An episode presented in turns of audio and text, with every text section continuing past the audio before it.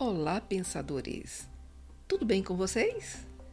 Eu sou Cristina Santos e você está escutando o podcast Ruído Mental. Hoje vamos refletir sobre a temporalidade das coisas e das pessoas. Não sabe o que é isso? Então fique conosco que vai descobrir. O podcast Ruído Mental está no ar. Nascemos e crescemos sem ninguém nos informar que a cada dia vivido estamos mais perto da morte.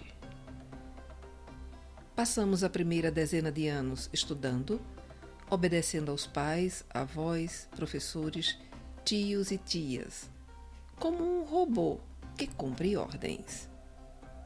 Na segunda dezena, preferimos ouvir os amigos a turminha dos games e ficamos um pouco surdos para as falas dos parentes e professores. Na terceira dezena de anos, quando é conveniente, ouvimos os pais.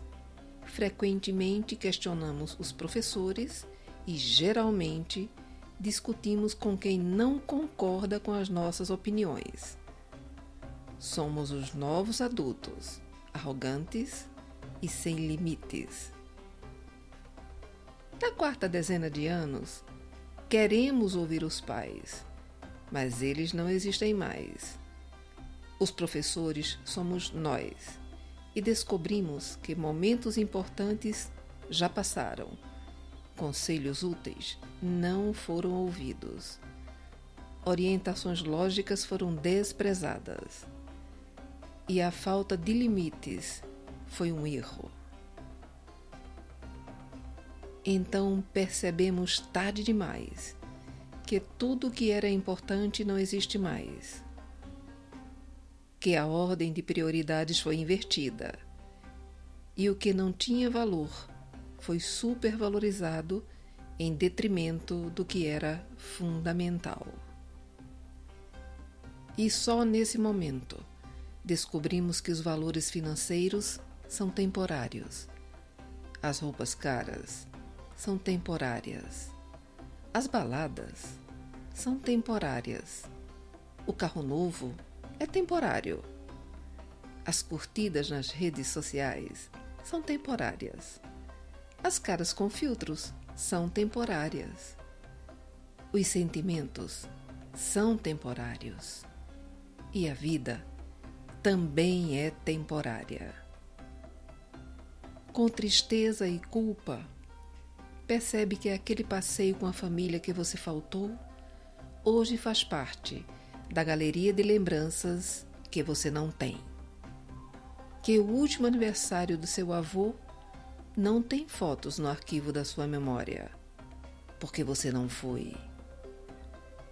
E que a voz da sua mãe, pela última vez dizendo que te ama, não foi ouvida porque você não atendeu a ligação. Tudo isso acontece com milhões de pessoas todos os dias. E, infelizmente, quando elas percebem a temporalidade das coisas e sentimentos, já é tarde demais para recuperar.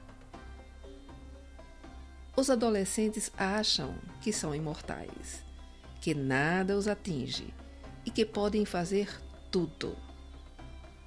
E esta é a primeira sequência de erros que cometemos.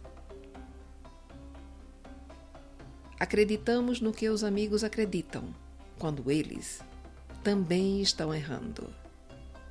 Quando temos a sorte de nascer em um lar emocional e espiritualmente estruturado, com valores sólidos, afeto e compreensão na relação, podemos escapar desse mar de culpas que o futuro reserva para aqueles que desprezaram o essencial. E na quinta dezena de anos, percebemos a fragilidade da existência quando a estrutura física, antes robusta e ágil, agora começa a perder a elasticidade. O sono já não renova as forças como antes. As juntas começam a reclamar. Os olhos embaçam. os cabelos caem e os que não caem ficam brancos. Aí você olha para trás e enxerga nitidamente todas as atitudes equivocadas, as decisões desastrosas que tomou e não sabe o que fazer com a culpa que carrega desde então. 50 anos atrás, as atenções, os cuidados, os afetos, os bom dias, os incentivos, os companheirismos, as comidinhas especiais, os presentes sem ser aniversário, as longas conversas e o olho no olho foram desperdiçados.